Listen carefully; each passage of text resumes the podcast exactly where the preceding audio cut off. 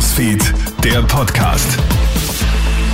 Schönen Freitag aus der Krone Nachrichtenredaktion Felix Seger hier mit deinem News Update. Ganz ehrlich, wäre es auch dir lieber, wenn deine Großeltern nicht mehr selbst mit dem Auto fahren?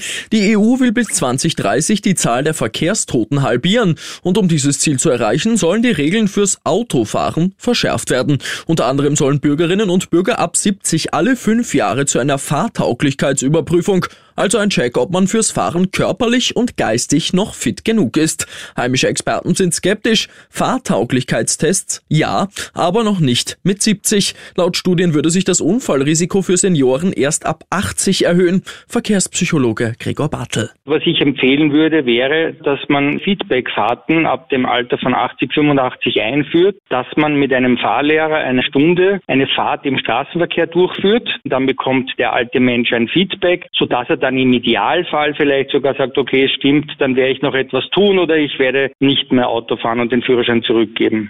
Der Strompreis sinkt wieder. Laut der E-Control sind die Energiemärkte gerade massiv in Bewegung und zwar nach unten. Das bedeutet auch, dass die Endkundenpreise wieder sinken sollten. Experten raten daher jetzt Energiepreise zu vergleichen und gegebenenfalls den Tarif zu wechseln. Energieexperte Stefan Spiegelhofer. Wir raten auf jeden Fall, den eigenen Tarif zu prüfen, online zu vergleichen und zu schauen, gibt es günstigere Alternativen. Wenn es günstigere Alternativen gibt, dann auf jeden Fall zu einem günstigeren Anbieter oder Tarif wechseln. Ähm, es gibt aktuell ein Einsparpotenzial von bis zu 900 Euro, wenn ich den Anbieter wechsle. Heftiger Fund in Mexiko. In einem verlassenen Lastwagen sind dort 209 Migranten gefunden worden. Man war auf das Fahrzeug nur aufmerksam geworden, weil man Hilfeschreie aus dem Inneren gehört hat. In die Ladefläche des LKWs war eine Zwischendecke eingezogen, um noch mehr Menschen verstecken zu können. Unter den Menschen, von denen die meisten aus Guatemala stammen, waren auch Kinder und Jugendliche.